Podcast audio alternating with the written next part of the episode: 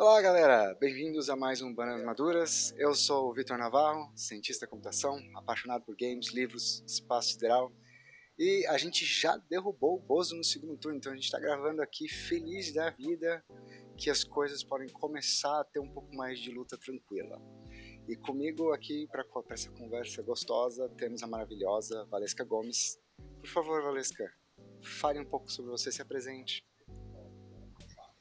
Então, bom dia, pessoal. Aqui uh, eu conheci o, o Vitor, né, num desses grupos aí do WhatsApp que trazem pessoas boas para a vida da gente. E tô aqui, né, no, também muito feliz com o resultado do segundo turno, vibrante e chateada com essa situação de ter um, as pessoas, né, aí flexibilizando o processo democrático, achando que porque estão se sentindo chateadas têm o direito né, de colocar em xeque toda a construção de nação que a gente tem até hoje, que por mais que não seja assim muito né, profunda, a gente tem uma caminhada e um espaço que a gente precisa de defender. Então eu sou Valesca, né, sou uma mulher negra, 40 anos. Aí para as pessoas que estão ouvindo, né, para se descrever, uma mulher negra de pele clara, cabelo crespo, preso no alto da cabeça, né? Óculos, né? Lentes corretivas para enxergar o mundo melhor. e sou bióloga, né? Sou professora de ciências do ensino fundamental aqui na cidade que eu vivo, que é Guaíba, no Rio Grande do Sul. E estou aí contribuindo, né, no controle social, uh, ativamente, né, tentando uh, ajudar aqui o nosso planeta, nosso Brasil, o nosso estado, a nossa cidade seja de fato um espaço melhor para se viver, né? Que a gente possa não só uh, cuidar do meio ambiente, mas cuidar das pessoas e deixar pessoas melhores, né? Para a sequência da, da existência do nosso planeta. Até porque a ancestralidade já nos mostrou que a gente é o que a gente planta nas pessoas, né? Então, o meu esforço diário é sempre nesse sentido de de estar tá fazendo isso. Então, agora, atualmente, né, eu estou doutorando em educação, né, um grande sonho, assim, de ser elite acadêmica, né, no, nesse país, né, essa nação tupiniquim. E está sendo um processo muito, muito feliz, assim, tá? toda a tristeza, o sofrimento, a dificuldade que eu enfrentei durante o mestrado acadêmico, eu tenho encontrando na redenção agora do doutorado, né, com a possibilidade de estar tá lendo mulheres negras, discutindo questões do feminismo mesmo e da existência real das pessoas pretas e como resultado também das ações afirmativas né, dos governos do Luiz Inácio e da Dilma, uh, encontrando muitas pessoas negras acadêmicas dentro da universidade. Né? E é uma coisa que, quando, até quando eu fiz o mestrado, ainda era raridade, né? A gente era poucas, nós éramos poucas pessoas dentro do ambiente acadêmico, nós ainda somos poucos, mas agora somos muito mais do que éramos 10 anos atrás. Então, esse efeito, assim, viver esse efeito faz com que eu tenha mais ânimo e mais esperança, né, de que a equidade é possível, né? Que esse sonho não é utópico, que é uma busca que tem possibilidade de realização real. E é Nossa. é isso, assim, eu eu moro aqui em Guaíba, trabalho aqui em Guaíba, na rede municipal de ensino, sou uhum. aluna de doutorado da PUC, né? E já fiz uma porção de coisas. Agora eu atuo em dois conselhos, né? No Conselho de Povos e Tradição de Matriz Africana e no Conselho Municipal de Educação aqui de Guaíba. Também represento o Conselho de Educação no Fórum de Diversidade Étnico-Racial do Estado, né? Então, tem várias, vários espaços aí onde a gente está organizado. Ah, e muito importante, e eu faço parte de um coletivo de professoras negras que é daqui do município de Guaíba, que eu sou uma das fundadoras, né, junto com as minhas outras colegas daqui da rede, onde a gente se articula mesmo para fazer formações, trocas, né, discussões, divulgação de, de materiais, de formações para os colegas, né, e, e estimular principalmente né, o desenvolvimento da educação das relações étnico-raciais e, por conseguinte, da educação antirracista. Né? Aí tem também mais um coletivo de professores de educação antirracista que eu entrei por causa desse coletivo, né, e por causa da minha prática e a gente está aí trocando, né, como diz um, um, conhecido meu, o mercado é dinâmico, né, a gente tem que estar tá sempre atuando no máximo de, de posições que a gente consegue para tentar garantir né, a permeabilidade das ideias e o campo da discussão bem estabelecido e a efetividade né, dessas produções. Meu Deus. Nossa, eu tô ainda tentando processar aqui toda essa. Eu conheci um pouco a Valesca agora. Isso tudo que você choveu informação aqui, eu tô até um pouco perdido. Nossa, é muita coisa. Mulher, quanto coisa tu faz, quanto esforço. Nossa, eu me sinto um privilégio de, de. Oi, desculpa a minha casa é bagunçada, tá? Porque ah, daí não dá tempo de ir casa. Eu não posso dizer o que eu pensei aqui porque eu já ia falar um palavrão, mas deixa a casa, que se lasque a casa. Tu tá salvando o mundo, que mano é casa? Mano é casa, pelo amor de Deus, um tremendo respeito aqui. Nossa, até, até me arrepiou. Você só para fazer um comentário, acho que eu nunca comentei isso nos programas. Talvez eu tenha comentado. Você falou dessa essa coisa, né, que a gente tem como é, origem negra de, de, que nossas famílias se for, foram se formando e vendo os filhos e os parentes conseguindo finalmente ter a chance de poder estudar e ter um pouco mais de equidade na, na educação. E toda vez eu, quando eu vejo assim eu penso não em mim porque meus pais se esforçaram bastante para que eu mesmo tivessem é, possibilidade e eu consegui um emprego então eu paguei minha formação mas é, eu penso na minha mãe que é uma, uma mulher preta né no caso meu, pai é branco, minha mãe é preta, e minha mãe, depois da gente tá, tá adulto, assim, quando minha irmã mais nova tava para na faculdade, tipo, minha mãe começou a pensar, vou estudar, não teve formação, sempre quis ter, entrar no bacharelado. E hoje ela tá fazendo mestrado, né? E quer dar aula em universidade, quer ela trabalhar diretoria de ensino, é, Aí eu não lembro se ela trabalhou na diretoria, ela trabalha para o governo do estado, trabalhou na prefeitura, trabalhou para o governo, fazendo formação de professores. Então, hoje eu penso, poxa, a mulher preta passou na vida várias situações, tipo, queria ter estudado, não pôde estudar, e aí depois de adulta, lá com seus quase 50 anos, com os filhos podendo estudar, aí ela pensa, vou retomar os estudos, né? E isso eu falo de uma situação, de certa forma a gente teve sorte, né? Então, eu sei que tem muita gente por aí que tem, não tem a sorte que a gente tem. Eu vi isso de perto. E eu acho que você vê isso todos os dias, né? Até por isso a gente está também conversando, porque, minha nossa, tudo isso que você faz, é, eu, eu acho incrível, né?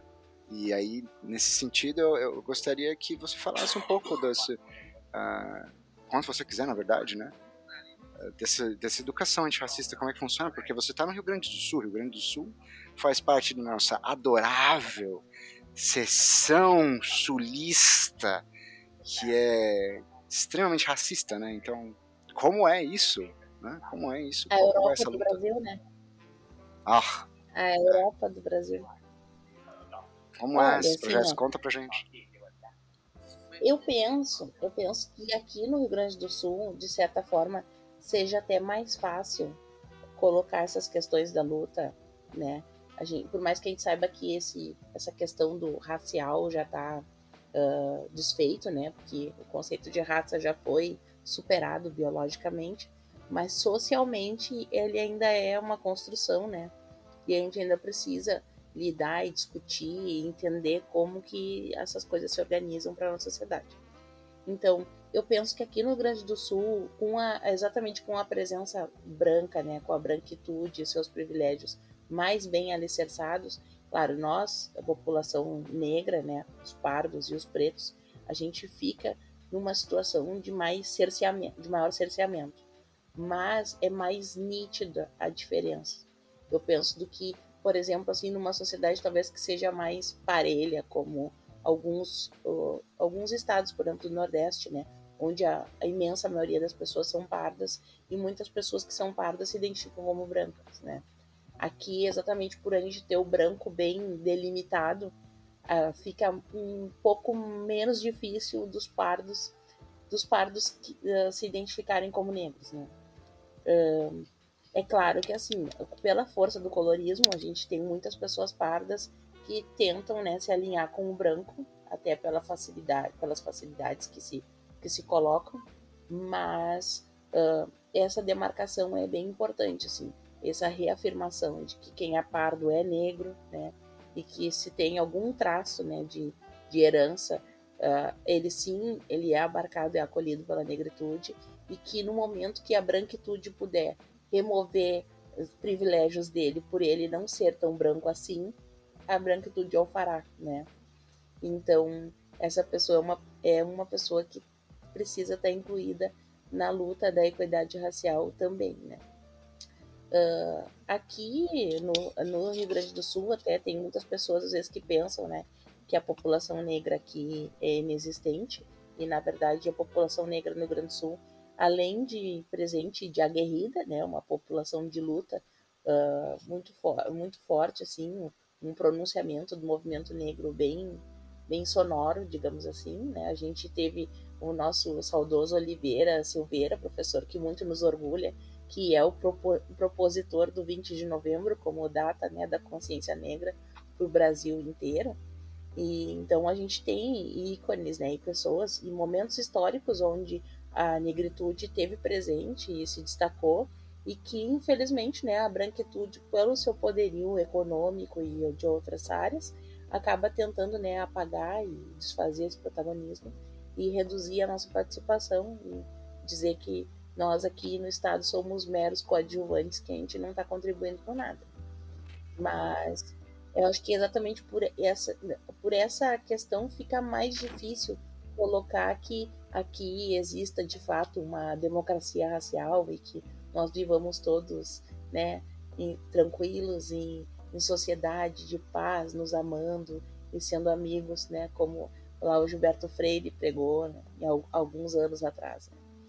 Então, as demarcações da questão racial aqui no estado, elas são muito nítidas, pelo menos na visão da gente, né, que tem essa essa essa intenção, né, do combate à desigualdade racial e as outras desigualdades, né, como finalidade principal e que a gente se apodera então dessa ferramenta, né, que foi cunhada a partir então da Lei 10.669, né, que é a lei que modifica a, a Lei de Diretrizes e Bases de Educação, obrigando então o ensino de história e cultura afro, africana e afro-brasileira na escola. Depois foi complementada pela Lei 11.645 de 2008, que incluiu a história indígena, né, a cultura indígena, nessa mesma vibe. E a 10.669 de 2003 também incluiu o 20 de novembro como data obrigatória no calendário escolar. Né? Então, essa legislação provocou então um movimento das entidades uh, normatizadoras do país e em seguida então foi exarado um, um, parecer do Conselho Nacional de Educação, que é o parecer 03 de 2004, que demanda as diretrizes nacionais, diretrizes curriculares nacionais da educação das relações étnico-raciais. Então, essa educação das relações étnico-raciais, que a gente chama carinhosamente de ERER, é uma forma, né, uma modalidade de educação, uma forma, uma metodologia, uma, um, uma visão de ensino que nos faz verificar a escola como um espaço uh, de militância e de luta para o combate à desigualdade racial. E existe uma série de questões então que a gente precisa pensar a partir disso para estar tá propondo de fato uma educação que seja capaz de combater as desigualdades e assim ser uma educação de fato antirracista. Então, a educação antirracista ela é um, um leque mais amplo porque ela inclui outras ações além da educação escolar e a educação das relações étnico-raciais pensa no espaço escolar. Então, tá envolvido nisso, né? Ser um militante antirracista nos coloca nessas, nesses questionamentos, nesses pensamentos e reflexões, né? A partir do nosso cotidiano, porque nós, enquanto pessoas negras, estamos inseridos numa sociedade que tem valores racistas, né? Então, a gente acaba uh, uh, exercitando e reproduzindo discursos que reforçam e reproduzem o preconceito racial mas o momento é de, na, de forma que isso aconteça, a gente possa então se colocar, se repensar, problematizar, até pedagogicamente, porque isso é uma coisa que me acontece seguidamente na sala de aula, né? Às vezes eu falo alguma coisa, coloco uma expressão ou penso, sinto alguma coisa e eu já paro esse momento e aproveito isso para abordar isso com os estudantes, né? Ó, vocês se deram conta do que eu fiz agora, né? quando eu fiz, eu me dei conta que essa, essa atitude tem uma motivação racista. E aí eu explico por que, que a motivação dessa atitude é racista e reformulo ela, né? Olha, o que eu quis dizer com essa expressão foi tal coisa, né? Então eu vou dizer de novo. Eu, agora eu vou dizer que é assim e vou me esforçar para na próxima vez eu me lembrar antes de dizer e repetir essa expressão que a gente já sabe que tem cunho racista, né? Então, às vezes até eles trazem expressões novas, outras expressões e a gente vai pesquisar no Google a origem da palavra, a origem da expressão, etimologia e outras coisas que vão dizer para mim: ah, mas isso não é matéria da aula de ciências. Não é matéria da aula de ciências, mas é matéria da convivência com a professora negra, né? E essa é a minha contribuição de cidadania e de civilidade para os meus estudantes, né? Que sim, a gente precisa pensar sobre as coisas que a gente fez, e sim, a gente precisa pensar sobre as atitudes, sobre os medos que a gente sente, que são socialmente aprendidos, né? E que sim, a ciência, as ciências naturais têm lado, que elas escolhem, né? Uh, proposições que nenhum sim, cientista, sim. nenhum cientista mais, né, que é mais aplicado ao campo da botânica, que está lá isolado no mato pesquisando, ele está livre dessas influências e que a gente precisa, sim, atentar para isso e se questionar, principalmente. Porque eu não tenho condições de, de explicar tudo, de contar tudo e, e, e ajudar os alunos a resolverem todos os questionamentos deles da, da vida, mas eu tenho condições de dizer para eles que uma, uma cada pessoa, cada povo tem sua verdade e que a gente precisa conhecer sempre pelo menos mais de uma versão de cada história para poder se posicionar. Sim. E sabendo uma versão só, não existe uma história única, né? Como diz lá a Chimamanda, não existe hum. uma história hum. única. A gente não pode se, a gente não pode se isentar, né? De colocar isso em xeque, de dizer, ó, do ponto de vista que eu conheço, que eu aprendi, é desse jeito, mas pode ser que seja de outro. Nossa, muitas coisas. Primeiro, eu fiquei impressionado e eu acho que a gente precisa normalizar. Às vezes eu fico impressionado com como como tem leis, eu, eu, escuto vários podcasts de outras pessoas negras e aí as pessoas me trazem leis, informações igual você trouxe sobre as leis de 69 2013, se eu não me engano, essa é a data que você falou. 2609 de 2003. Ah, 2003. Isso, obrigado pela correção. É, e eu não sabia que, essa, que a gente tinha essas leis. E o que me surpreende, assim, primeiro eu fiquei feliz, né, dessas informações terem chegado aqui, porque eu fico feliz que mais pessoas vão saber. A professora Valesca indo aí para outros lugares, né, muito bom. Mas a parte triste é, eu, eu estudei em escola pública a minha vida inteira, exceto a faculdade, e eu não senti essa, essa, essa coisa que seus alunos sentem, que você faz, que eu, eu acho muito importante, né, de de reformular, de apresentar, de dizer, olha, não tem só uma verdade, que é formação, formação da vida, né? A gente não tem uma disciplina da vida e, e pra, acho que para a sociedade brasileira isso, na minha opinião, isso está faltando. Né? Que a gente esquece da, a gente esquece que a gente não fez reparação histórica para todos os pontos, né? Militar, escravagista, tudo isso não foi reparado e a gente não sabe a história e as pessoas não passam isso. E eu não lembro de ter tido todas essas coisas na escola. Eu tive dois professores que, que tentaram dar um pouco dessa, desse panorama, né, mais uh, realista da coisa, mas a maioria das coisas que eu sei, tipo, de pessoas como é, você, que me trazem a posteriori, ou, sei lá, minha mãe traz alguma coisa ou outra de, da ditadura militar, ou, tipo, um amigo, uma amiga que eu conheci depois de adulto, que é, para mim, absurdo. Né? Então, é muito bom ver isso acontecendo na escola, e, e é... Você me provou que não, o Rio Grande do Sul não tá igual o resto.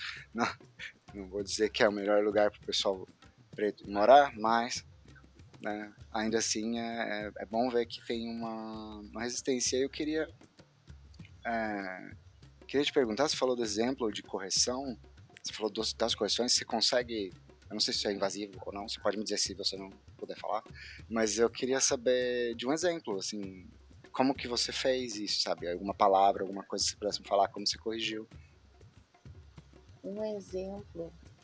Teve um outro dia, uh, é, normalmente são essas expressões idiomáticas, sabe? Que a gente repete cotidianamente, assim, com um contexto e um significado, mas que originalmente ela tem um outro contexto completamente diferente. Eu acho que foi judiaria, eu acho, que eu falei. É, olha que judiaria. E aí eu falei e, e já fiz, né? Aí eles. Porque, tá, o judiaria tem, vem do verbo judiar, né? De tratar como judeu, então é uma palavra que já tem uma, uma inserção aí de. E aqui no Rio Grande do Sul a gente usa bastante, né? A não judia, né? Judiação. E as pessoas usam isso muito com esse contexto, assim, de do pobrezinho, né? Que também tem o coitadinho também, né? O coitadinho também não é uma boa palavra. Coitadinho, coitadinho, o coitadinho é a criança pequena que recebeu coito, né? Se recebeu coito, foi abusado, né? É. E aí, ele é coitadinho, ele na verdade é o pobrezinho. Era esse sentido que a gente queria dar. A gente não tava falando fudidinho, né? Porque daí seria.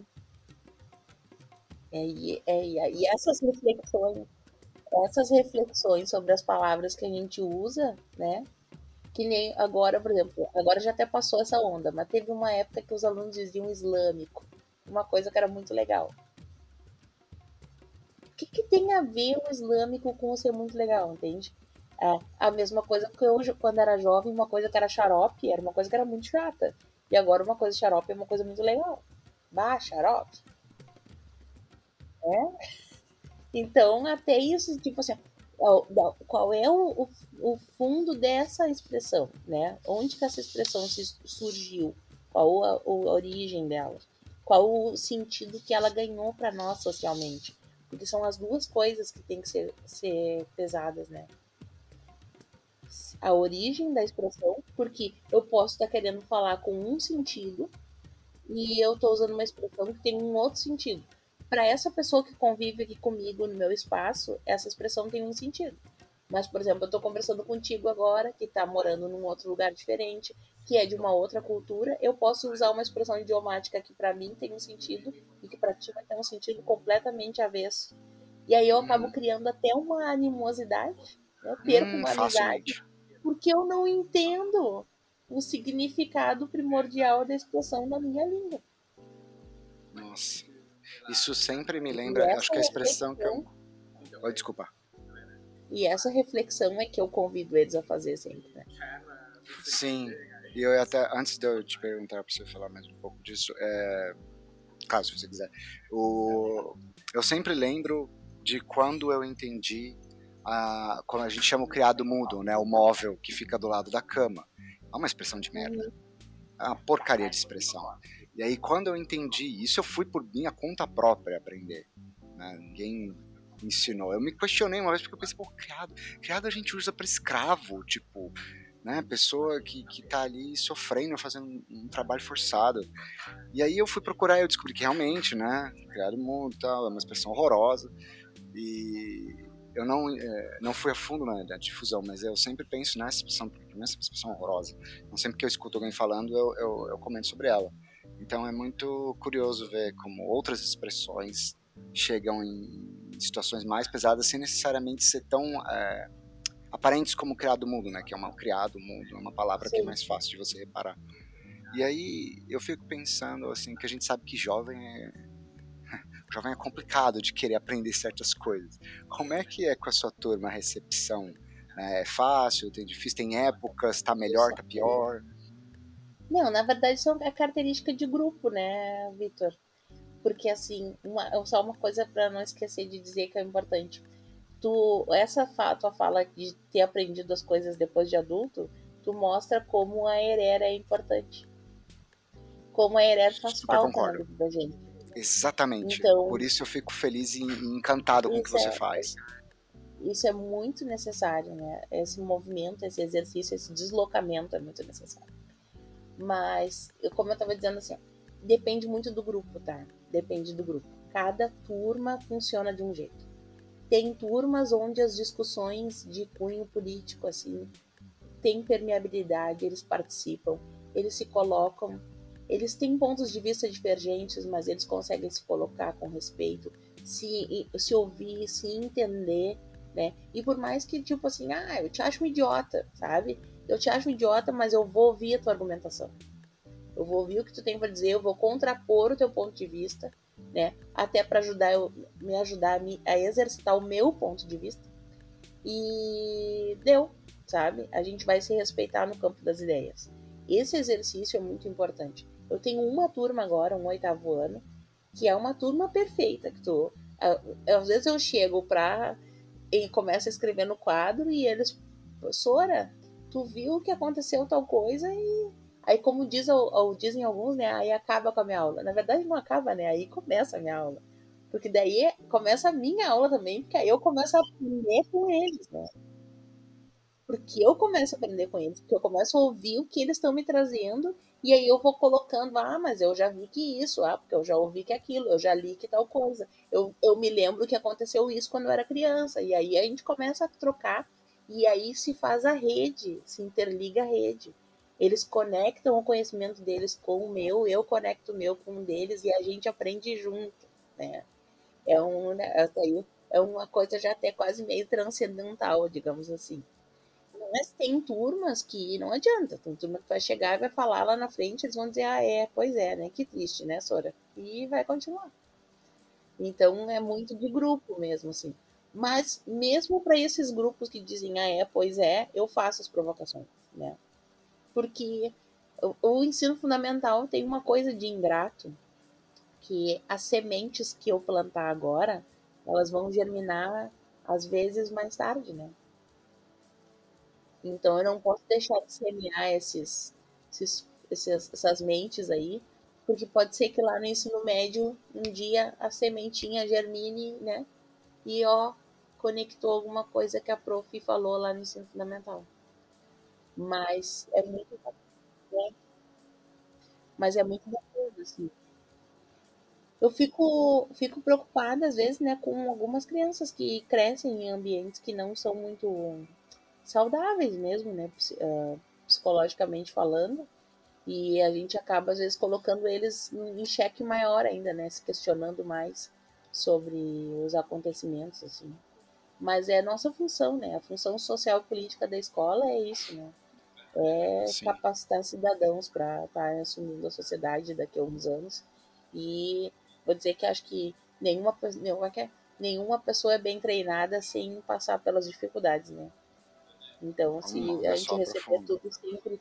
Se a gente sabe, se a gente nunca precisar pensar, problematizar, discutir e se deslocar com relação às coisas que acontecem, se tudo for sempre confortável, a gente não aprende a lidar com, a, com as uhum. animosidades, né? Uhum. Porque eu acho que daí esse é um treinamento que nós, pessoas negras, somos um privilegiado ao contrário, né? Um privilegiado que é. não é bom mas a gente é acostumado a viver embaixo do mau tempo, né? A gente é acostumado a viver sendo maltratado, a gente é acostumado a se colocar de forma a de reduzir o atrito, a reduzir o embate, a se proteger, a se resguardar. E a gente tem então sempre, o tempo todo sempre na defensiva. E sempre ressignificando, né? Tá, isso aqui que aconteceu, bah, foi muito ruim. Mas o que, que eu posso tirar de bom disso para mim, para levar comigo e seguir adiante, né? E a gente está sempre fazendo esse exercício, né? De tentar, por mais que sofra, que doa, tentar focar no que realmente importa do que está acontecendo ali dentro. E, infelizmente, as pessoas que são privilegiadas, quando elas se sentem frustradas uma vez, elas querem desistir de tudo, né? Elas acham que tudo está condenado, precisa descartar tudo, e não é assim, né? A gente sabe que, às vezes, a gente precisa é, de um tempinho, né? Dar uma respirada, para, relaxa um pouquinho e depois continua. Então, é, depende, bastante, bastante da situação, né? E tu sabe que assim, ó, eu, por incrível que pareça, eu já tive problema na escola porque hum. aluninho criança racista, né? Oh. Aí a oh. professora preta vai dar ordem. Poxa E tu sabe que assim, ó, é muito visível. Tipo, descrédito, tipo assim, quem é tu? Quem que tu pensa que tu é? Oi? E aí eu tenho que fazer, é, e aí eu tenho que fazer aquela falinha assim, ó, de dentro da porta pra cá pra dentro, quem manda nessa, nessa bagaça que sou eu, né? eu senão, acho que eu digo pra eles assim, eu quero, eu quero que vocês um dia possam, né, tá na tranquilidade do trabalho que vocês escolheram, porque eu escolhi estar tá aqui, né? Eu estudei para isso, eu fiz concurso para isso, né? Eu não, não fui fazer concurso para professora porque eu não tinha emprego e eu não conseguia fazer outra coisa. Muito pelo contrário, eu trabalhava em outra área, eu trabalhava na saúde animal. Eu escolhi vir para educação, eu migrei para cá, né? Então, uhum. tipo, eu podia estar tá é. fazendo outra coisa.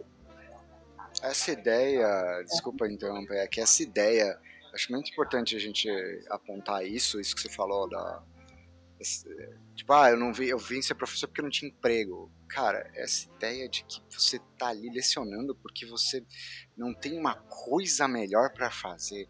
Ah, faça-me o favor. É, é, é, de uma pequeneza. É Mas ridícula. Tem um monte, Não, tem eu um sei. A minha mãe hoje é professora, é, a todas as irmãs dela, ela, minha mãe é a mais velha. A Márcia, Cláudia, Elisângela, as três são da área de educação e agora minha mãe, né, depois de, de, de mais velha, também se juntou nessa área. Então, assim, eu vi de uhum. perto, de perto, desde muito pequeno, toda essa coisa, né? Não é só.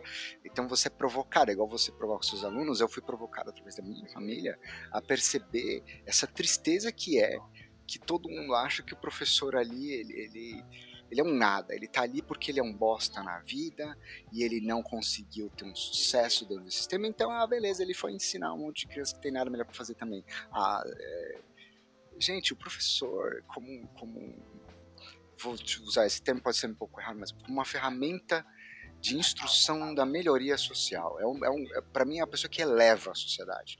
Porque aprendizado é, é, o único meio que a gente tem, na minha visão, de se você sair de uma posição de subserviência para uma posição onde você entende o que é a vida, você entende como as coisas funcionam e você tem a chance de se posicionar como indivíduo, como ser humano, como pessoa e fazer parte de algo que não espirituosamente falando, mas é, concretamente falando de algo maior, a sociedade em si, da construção de uma sociedade, de um futuro funcional melhor. É, pelo menos é essa ideia que eu faço hoje, talvez ela mude. Por isso eu acho importante Sim, apontar isso. Né? Sabe que, que tem uma universidade que fica aqui próximo, aqui na região metropolitana, que chama Unicinos, que é a Universidade do Vale do Rio dos Sinos. E ela tinha hum. uma propaganda, uns, deixa eu ver, eu tenho 40, uns 25 anos atrás, que dizia, né, que nada, você pode perder né, o dinheiro, você pode perder a casa, você pode. Mas é a única coisa que não podem tirar de ti é o conhecimento, né? Só o conhecimento liberta. E eu acho que é exatamente por isso, assim. A, a maior parte dos. Eu vou dizer assim, uh, digo isso com, com tristeza, sabe? A, a impressão que eu tenho é que a maior parte dos meus colegas professores eles não têm dimensão do papel político social que a nossa profissão desempenha, uhum. né? Não uhum. tem projeção da, da permeabilidade, assim, da, do raio de afetamento que a gente tem com a nossa prática. Uh, eu sei, assim, que eu, certamente eu não fui uma boa professora para todos os estudantes que eu tive comigo em sala de aula, mas eu me coloco na busca constante de poder me, me qualificar, de me aperfeiçoar, para que todas as limitações que eu tenho hoje eu possa estar, tá, de certa forma, enfrentando elas e combatendo elas amanhã ou depois de amanhã, né? Como disse uma vez para mim um professor na época da faculdade, né?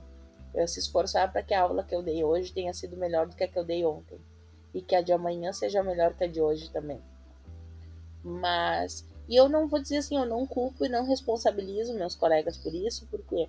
Porque a gente vem uma crescente social, né? a nossa sociedade vem colocando o professor nesse papel secundário, nesse papel, uh, digamos assim, desnecessário, de cuidador uhum. qualificado. Né?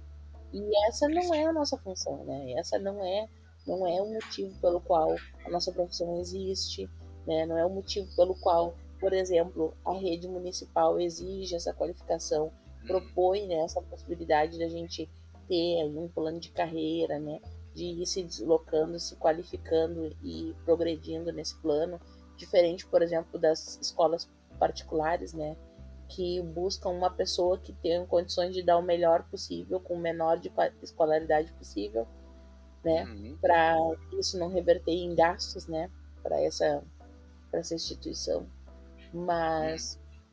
E também, assim, a pessoa que se coloca como alguém que entende e, e dimensiona né, a, a, a importância e a responsabilidade social da nossa profissão também fica meio sobrecarregado de certa forma, né? Porque tem noção do, do seu efeito da sua responsabilidade e acaba se sentindo mais pressionado, né? Mas e sofre com isso, né? Então, eu eu faço terapia, né? Desde 2004 regularmente, porque uh, às vezes a gente se coloca mesmo, se encontra né, em xeque com questões do cotidiano da escola, ou com colegas, ou com estudantes, e que a gente não hum. consegue relaborar, né? Ou que a gente não consegue lidar com isso e reage mal. Eu vou dizer assim, eu já tinha, já fiz coisas na escola das quais eu não me orgulho, né? E felizmente existe uma palavra chamada uh, como é que se diz? Quando a gente se desculpa, né? Uh, retratação, a gente se retrata. Perdão, retratar. a gente vai lá e diz que se arrependeu e se retrata, né? É óbvio hum. que a gente não pode desfazer o que a gente fez, mas a gente pode demonstrar para essa pessoa que a gente se importa, né, com o que aconteceu e que a gente não gostaria de deixar esse efeito. Eu acho que é por isso, né? Eu acho que é bem por isso, assim. E aí, se colocar nessa posição de alguém que tem essa noção, de que tem essa, essa profundidade de compreensão, nos coloca numa questão de cobrança, assim, um peso de cobrança que talvez muitas pessoas não estejam dispostas a se colocar, né? É, Acho que é por é. aí, assim. É, isso é realmente. Realmente pesado quando a gente começa a ter consciência das coisas.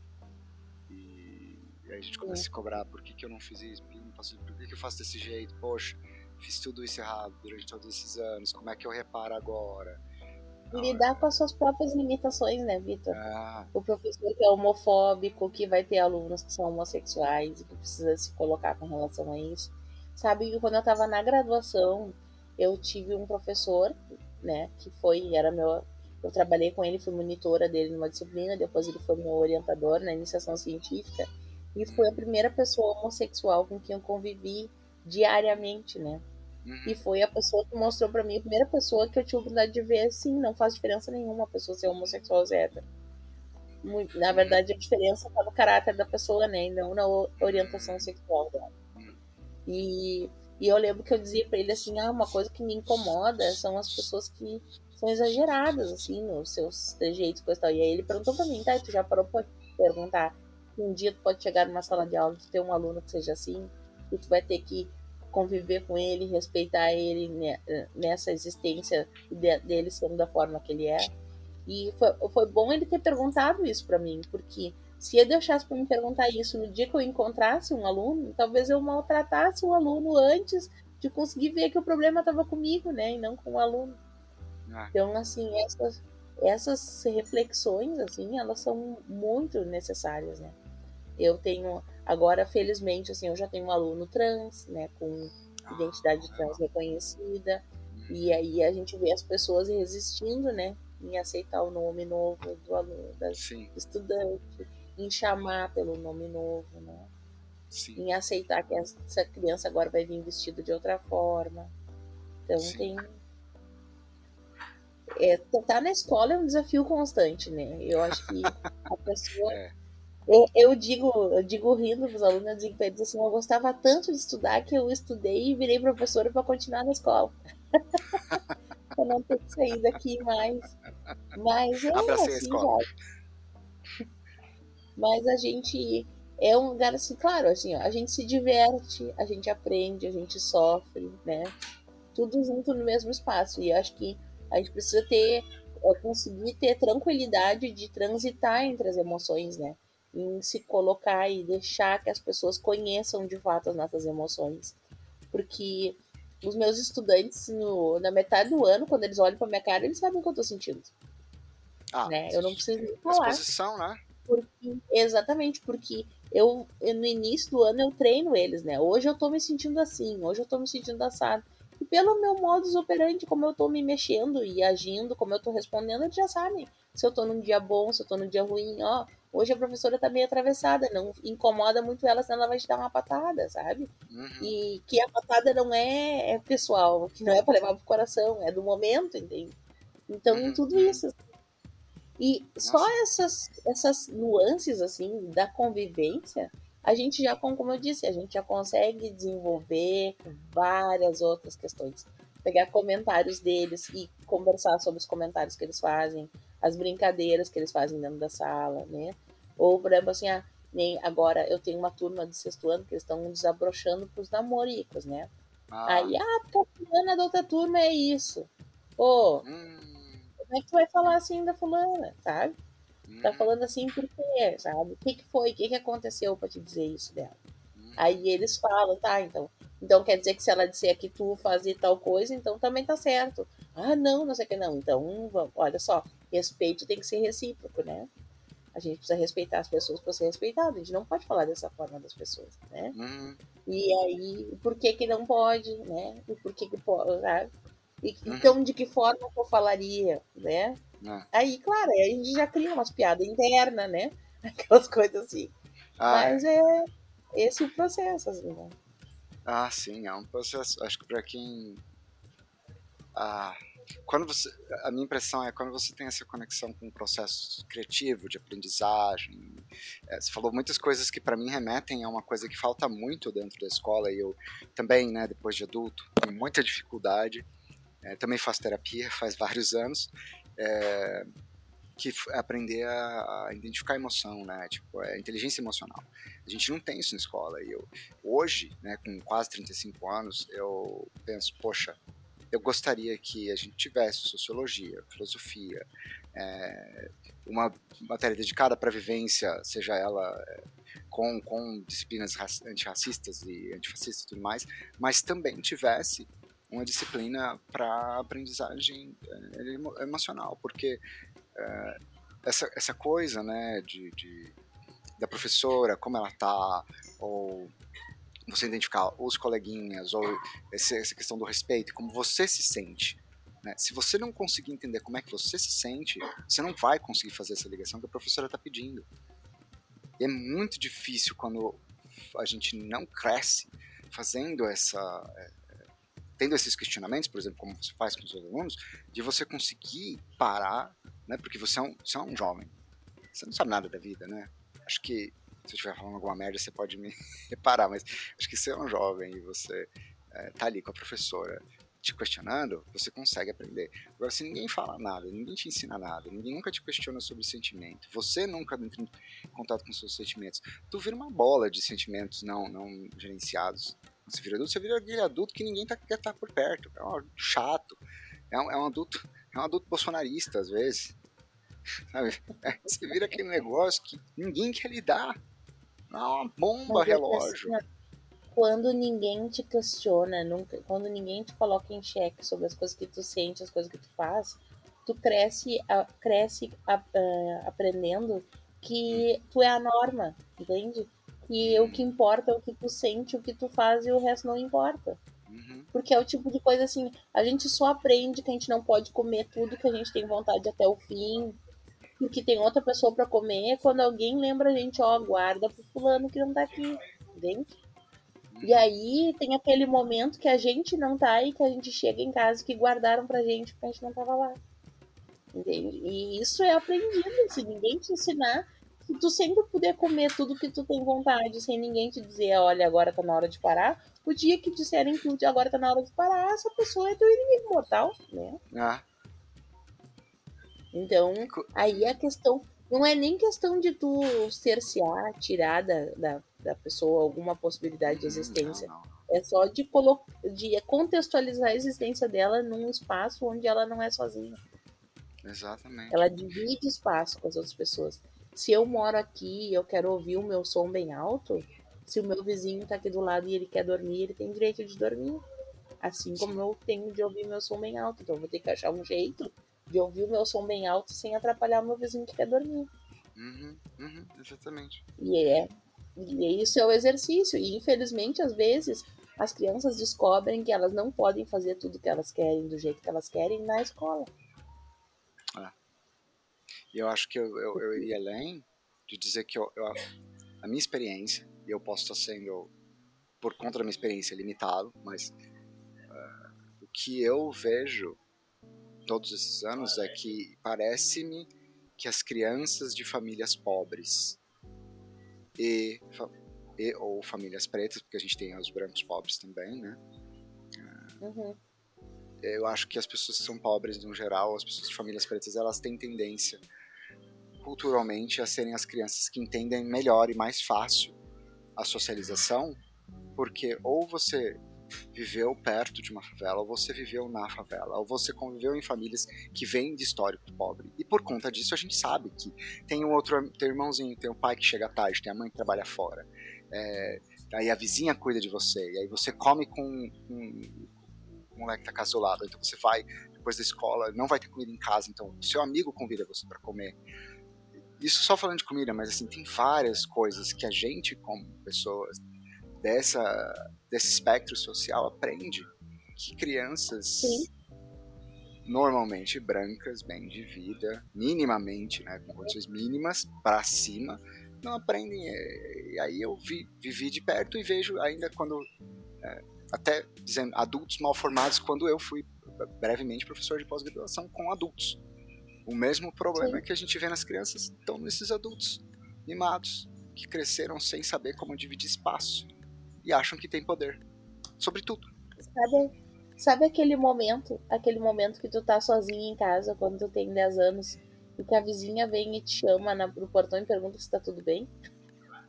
Hum, hum, hum, Entende? Tipo, porque assim, ela sabe que tu tá sozinho em casa.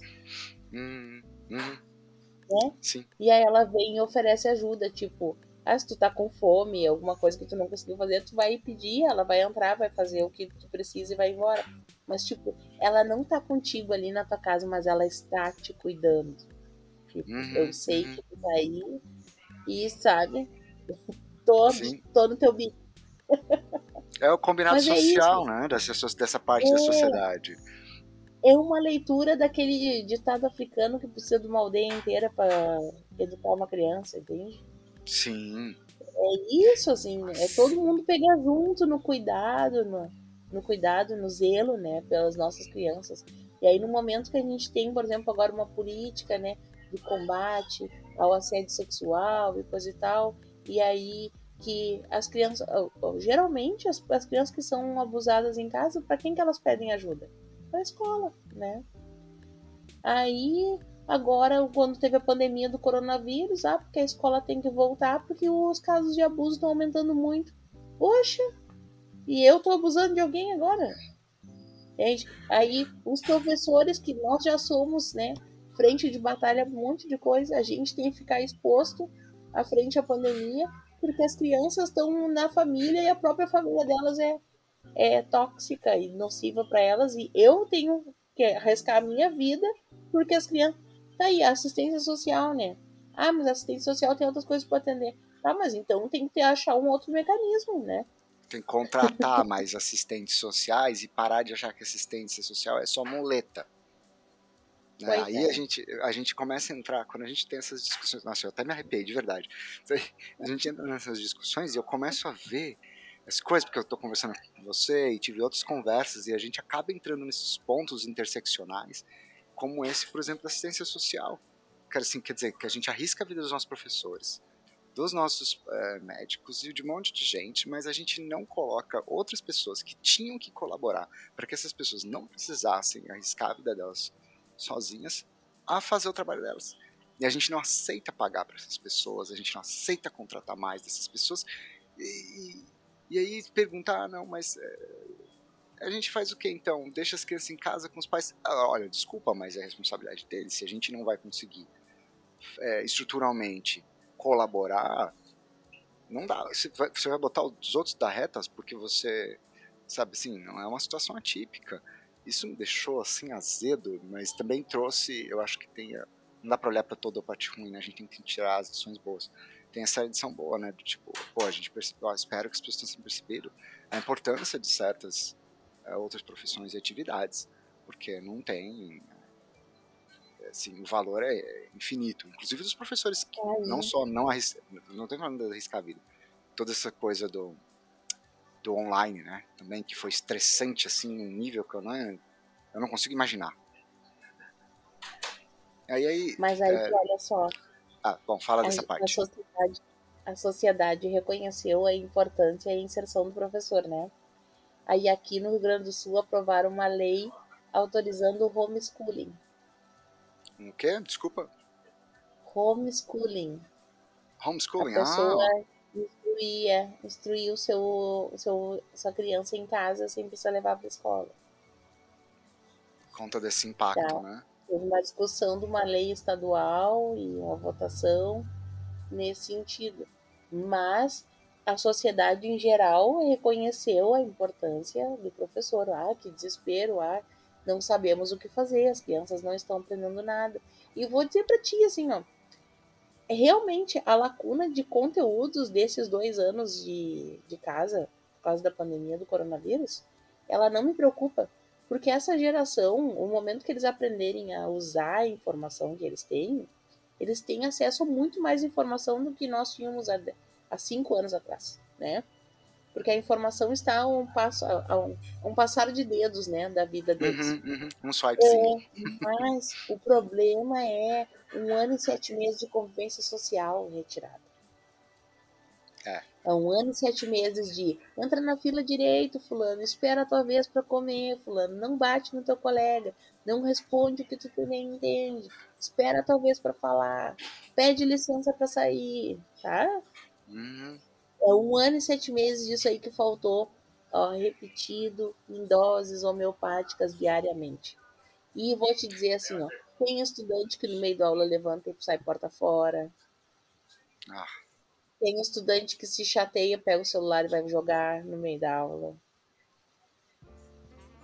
Mas eu posso fazer uma tem pergunta para você sobre fala, isso? Porque aí você já, já fala junto sobre isso. Você hum. não acha que também é um pouco de falta da, os pais, os novos pais, não um pouco de falta deles na vida dessas crianças, porque você me falou de exemplo, você falou, ótimo, a escola tem um caráter formador, uma, um, um alcance incrível. Mas certas coisas que estão faltando na escola, os pais, pô, já vai ficar em casa, vocês podiam complementar, né, fazer a parte que a escola tá fazendo para vocês que ela já não devia fazer, mas tá fazendo. Do tipo, pô, espera, esperar para falar, por exemplo, não dá para acontecer em casa? para ajudar para a hora que voltar, não, não, pegar o celular? Que, como você tá. vê isso? Aí, aí é a falta disso que tu falou antes da convivência. Nós crescemos sendo cuidados e amparados, reparados por pessoas pelas quais a gente tinha vínculo afetivo. Né? Não podia não ser parente, podia ser, como tu disse, podia ser a vizinha da frente, a vizinha do fundo, lembra? mas uma pessoa que a gente tem uma convivência, que a gente sabe que gosta da gente, que a gente sabe que se importa com a gente, que tá chamando a tua atenção porque quer o teu bem, né? Por mais que tu fique brabo, bata os pés, saia xingando, né? Então é uma outra relação. Essas crianças de agora, elas são cuidadas na creche por alguém que é contratado da creche, que hoje é um, depois de amanhã pode ser outra pessoa diferente. Então ela já não faz um vínculo afetivo ali com esse cuidador, né? Aí, depois de uma certa idade, quando passa a ter um turno só, o outro turno, no início, os pais pagam alguém para ficar junto porque não pode ficar sozinho. Mas quando é uma certa idade e ficar mais tempo jogando no celular e no computador, já vai ficar sozinho também para economizar. Então essa criança não precisa nunca negociar com ninguém, porque a comida dela tá pronta dentro da geladeira para ela botar no micro-ondas, esquentar e comer a hora que ela quiser. Dentro do armário tem bolacha, tem bolinho Ana Maria, tem, sabe? tem as coisas, e ela vai se virando. E aí, como ela cresce sem essa interação e sem essa cobrança, porque tem pais que sim, que a criança fica sozinha em casa, mas que a, os pais ligam no horário, almoçou? Não, então vai almoçar agora, sabe? Tá na hora de almoçar. Tu já tomou Isso. banho? Tu já fez teu tema? Tu já. Então, que dão esse. Ou que vem essa... a vizinha que você falou, é. bate na porta e fala: Ô, oh, Fulano, tua mãe falou que é pra você tomar banho. Você tomou banho? Ah, então tá bom. Sim. Beijo da tia. Mas tem, tem essa referência, entende, do, da, do cuidado, né, da preocupação. Mas tem outros que, infelizmente, ficam, né, se autogerindo, né? E daí essa, é, é, essa falta, essa falta da gestão do adulto, Uhum. né? Do, da posição do eu estou aqui por ti e me importo contigo. Eu acho que é isso daí o que faz falta. Faz. Então, e tem muitas crianças que perderam essa referência. E na pandemia, aí realmente, assim, a pessoa que já não tá bem psicologicamente, tá em casa trabalhando, tá sozinha, tá ali tendo que gerenciar uma, duas, três, quatro crianças e o seu trabalho junto, né? Quanto menos essa criança interagir e me incomodar, melhor, né? É. Se eu tiver isso que é- organizar tudo, e aí o home office, né? O home invadindo o office, o office invadindo o home, e aí Ah, aí, aí a gente entra numa Aí outra discussão do, do capitalismo invadindo as nossas vidas de tantas formas que até isso, né? Sabe É que eu assisti uma. Eu assisti uns cursos, né? Em 2020 eu assisti muita coisa, né? A internet vi- virou meu. meu hobby. nossa vida. Aí eu tava assistindo um curso um dia com um professor bem conhecido até. Acho que é da UFRJ, se eu não me engano. E ele no início ele pediu desculpas que ele disse que aquela noite, que era uma quinta-feira, se eu não me engano, era a noite dele ficar com as crianças. Então que ele ia ficar com a porta aberta porque as crianças estavam na sala jogando videogame e ele ia ficar com a porta do, da sala onde ele estava aberta para ele ficar atento ao que as crianças estavam fazendo, né? E que talvez ele precisasse levantar durante a palestra para atender as crianças, se eles precisassem de alguma coisa, porque era só ele que estava em casa com as crianças. Aí ele explicou que tinha os filhos e um sobrinho, se eu não me engano, estavam lá. E tá. Aí ele começou a fala, tava explicando tudo, a fala dele perfeita, maravilhosa, é uma fala de altíssimo nível, um professor que eu considero bastante. E entrou uma pessoa depois e daqui a pouco a pessoa reclamou no chat do YouTube que o barulho das crianças estava atrapalhando para prestar atenção no que ele estava dizendo. E daí essa pessoa reclamou uma vez, e aí ninguém disse nada. Reclamou a segunda, ninguém disse nada. Quando reclamou a terceira, ele parou a fala dele e disse: Olha, eu, você não devia estar no início, mas no início eu expliquei, né? Que hoje eu estou com as crianças aqui. E aí eu lembro que daí várias pessoas responderam no chat, né? É preciso normalizar que os homens também ficam com as crianças, né? Por que que... Porque ele tá... Se hoje é o dia que ele se comprometeu com o curso e ele precisa cumprir esse... O que que impede? Por que que as mulheres que estão no home office atendem os filhos durante o trabalho e um homem que tá fazendo a mesma é. coisa não pode também fazer, né? Ou, ou vem a aí eu exigência, tipo, cadê a mãe da criança? Aí às vezes eu vejo assim, às vezes a criança e pedia alguma coisa, ou mãe, não sei o que. Aí as pessoas que estão do lado da tela ficam chateadas. Opa, a pessoa está em casa. Oi. Ela está trabalhando de casa, né? É uma criança que está chamando ela. A criança não tem dimensão de a minha mãe está em casa, mas ela está trabalhando, eu não posso incomodá-la. Né? Tem uns até que vêm e cochicham, né? Porque sabem que se falar alto vai ouvir no microfone. Mas, tipo, olha o que, que é que a gente está compartilhando, né? A preciosidade desse momento, dessa situação. Então, Pois é. acho que Eu acho que a gente não tem. é, não é empatia nesse caso. A gente não. não, não entende o que o negócio falou, a preciosidade. A sensibilidade. Sensibilidade, E a pessoa tá na casa dela, ela se propôs a continuar te ensinando, passando conhecimento. Sendo que ela tá numa situação que ela precisa cuidar dos filhos. Então ela tá sob duplo estresse. Fazendo isso de, assim, de bom grado. Lógico, tem a sobrevivência dela? Tem. Mas a gente sempre dá um jeito quando a gente tá muito estressado, de, de, de numa situação muito difícil a gente falar, não, tá bom, dessa vez eu vou, eu vou passar, porque não vai dar, né? E aí, poxa, valoriza isso, cara. Valoriza esse conhecimento, valoriza esse tempo com a pessoa, valoriza você tá ganhando aquilo, né? Talvez você tenha pago, talvez de graça, não sei, mas não importa, você valoriza o tempo com aquela pessoa, né? Acho que é isso sim. né, nesse caso. Acho legal pontuar. É, eu, você consegue continuar mais um pouquinho? Eu tô. Sim. Ou você tá, você tá muito tá abusando Não, tranquilo, da sua vo- vontade. Tá tão maravilhoso. Eu queria, pra gente fazer um, um último um último pedacinho aqui bem legal. Eu queria realmente, porque eu acho que é uma chance, que você contasse um pouquinho, assim, você falou que você fez um pulo, né? De, uma, de um trabalho né, corporativo, se eu bem entendi, para a educação, para esse, esse lugar de abraço. Como é que foi isso? É que assim, olha só. Eu, eu fiz dois cursos técnicos, tá? Eu fiz técnico em biotecnologia e fiz técnico em segurança do trabalho. Uh, quando eu terminei técnico em biotecnologia, eu fiz vestibular uma vez, fiz vestibular a segunda vez, não passei. E eu já trabalhava como técnica de laboratório nessa época. Então eu continuei, aí eu fiz o, a seleção para o técnico de segurança do trabalho, que foi minha segunda formação técnica, então. E quando eu estava fazendo técnico de segurança do trabalho, eu passei no vestibular e aí entrei na faculdade. Eu não entrei no mercado como técnica em segurança do trabalho, porque a empresa, né, uma multinacional de computadores que tem aqui no Rio Grande do Sul, que me ofereceu uma vaga na época com um salário bem substancioso, né? É, eu pensei assim, se eu for trabalhar nessa empresa, eu vou ganhar muito dinheiro e eu não vou terminar minha faculdade. e aí eu escolhi ficar com a faculdade, né? Não me arrependo. Escolhas. Aí, tá, eu entrei na faculdade de biologia e eu tinha feito um concurso público para a mesma área de técnico de laboratório que eu já trabalhava na saúde animal. Trabalhei dois anos no Ministério da Agricultura. E aí, quando eu estava no último ano da graduação, eu fui nomeada nesse concurso. E aí foi onde eu ingressei, que eu trabalhava com saúde animal, então. Então eu trabalhei, daí, a gente diz na bancada, né? Trabalhei na bancada, então, de, de 98 até 2000 e, e até 2002 e depois voltei para a bancada em 2005, né? Uh, aí eu trabalhava então numa fundação daqui, uma fundação estadual de pesquisa aqui do Rio Grande do Sul, que trabalha com. Eu trabalhava no setor, na, na unidade que faz diagnóstico das doenças dos animais.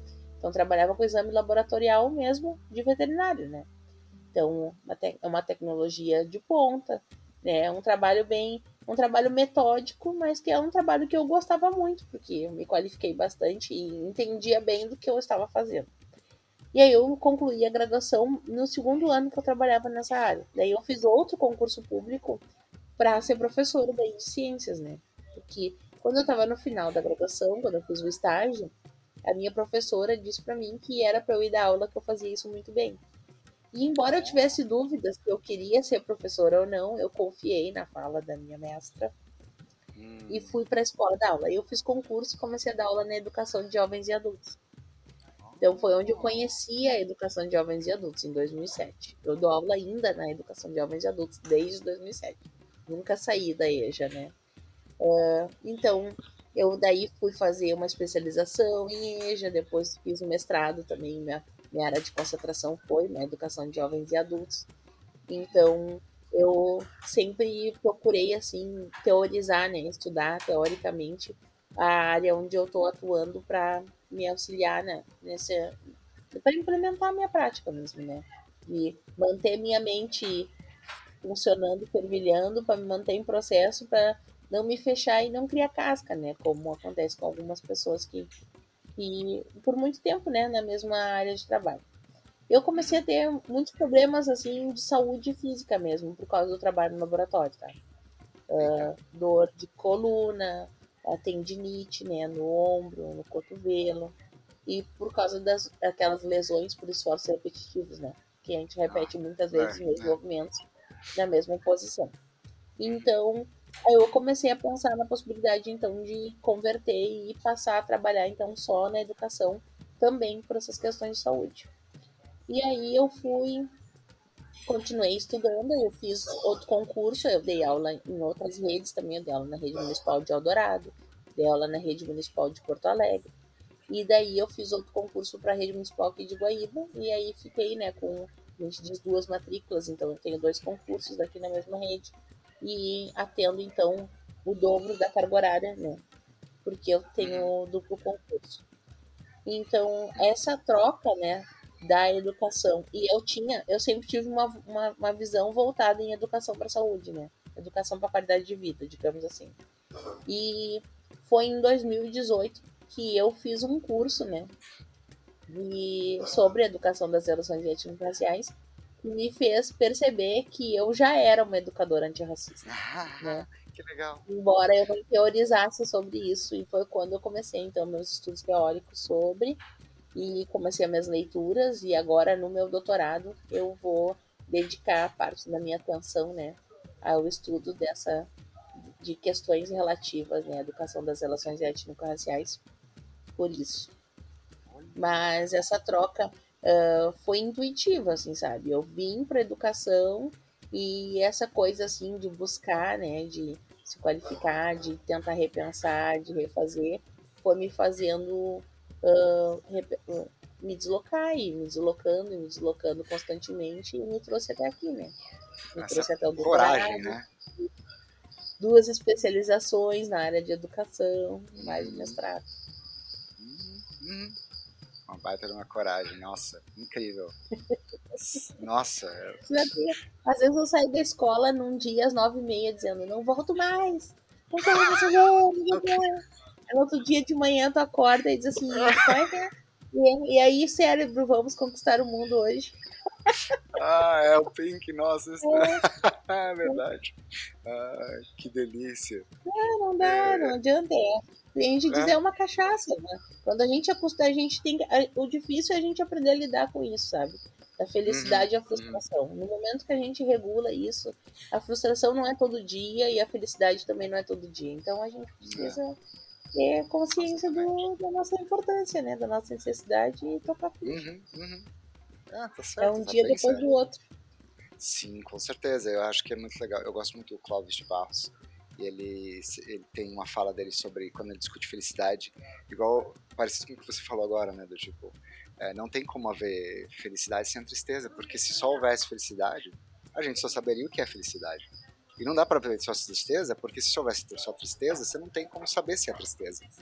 Então, é, é, você precisa dos, do- de ambas as partes para conseguir fazer essa diferenciação. Eu acho, isso, eu acho isso sensacional. É difícil de fazer, obviamente, você continua achando sensacional.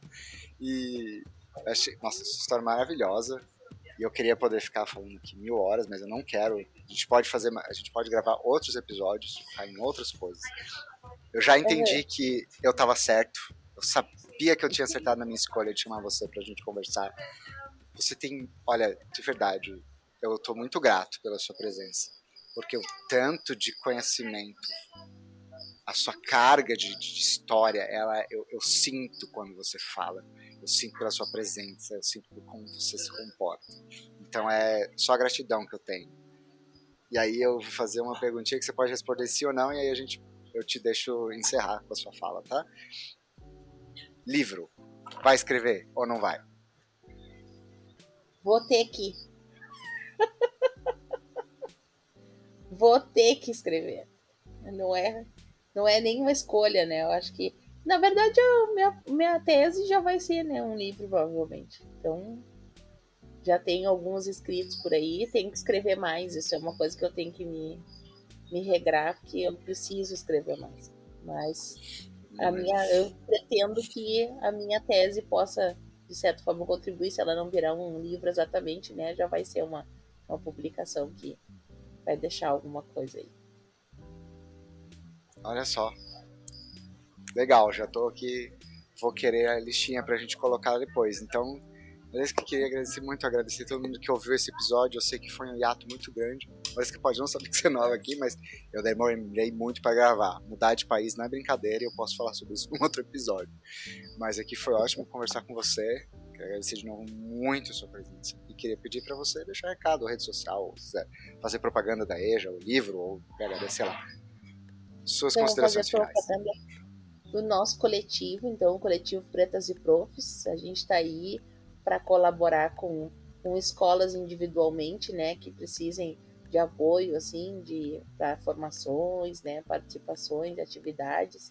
Ah, a gente também está disponível, né, para também quem, gosta, quem tenha interesse em contratar, né, alguma formação, alguma atividade assim. E já estamos nos organizando para poder atender algumas questões assim pontuais mesmo de necessidade e demanda por contratação. E então o coletivo Pretas e Profs, né, a gente tem um Instagram, né, que é pretas.eprofs.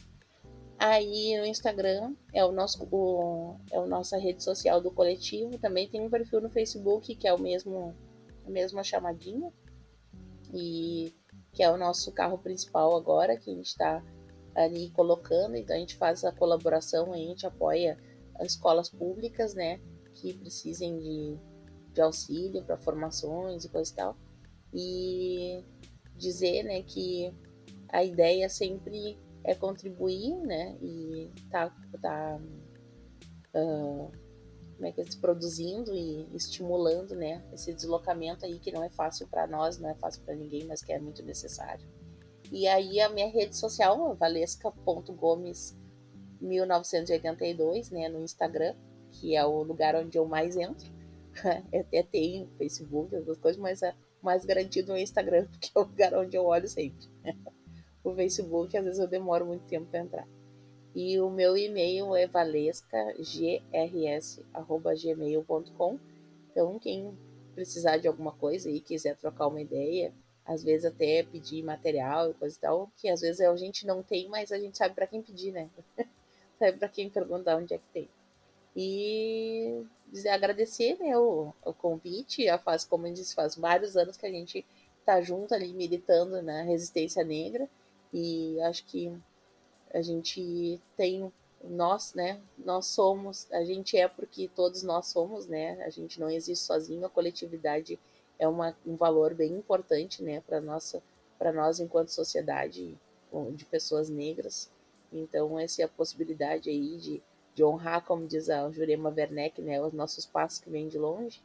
A gente honra os nossos ancestrais, né, ajudando e se alicerçando e se apoiando para que os que vêm depois de nós possam ter uma, uma existência mais tranquila, mais serena e mais digna. Então, muito obrigada, né? E outro dia a gente volta então para conversar mais. Sim, com certeza. Muito obrigado. Muito obrigado a todos que escutaram. É isso. Até a próxima.